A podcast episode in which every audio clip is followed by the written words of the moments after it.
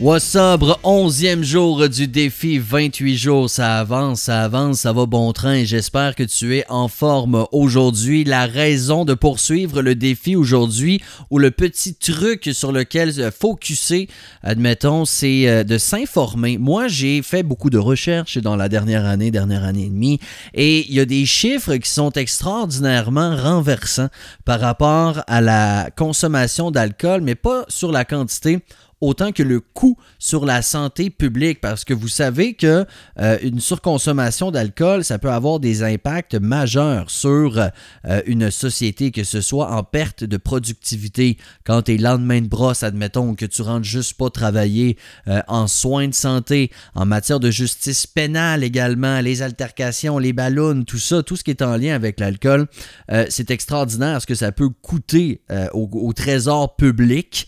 Et il y a des chiffres en ce sens qui sont très récents et qui démontrent que euh, chaque année au Canada, ça coûte 14,5 milliards de dollars de, des coffres publics juste à cause de l'alcool. C'est des chiffres qui sont gargantuesques. Également, il y a, euh, tu sais, juste des fois on dit euh, à quel point l'alcool est présent dans la société c'est 8 personnes sur 10 qui boivent de l'alcool. C'est 80% du monde, ce qui est quand même pas rien.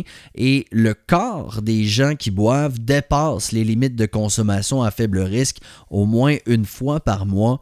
7% des conducteurs québécois admettent avoir conduit un véhicule avec un taux d'alcoolémie supérieur à la limite légale. Donc, c'est des chiffres qui sont intéressants. Ça vaut la peine de fouiller à ce sujet-là aujourd'hui. C'est votre défi.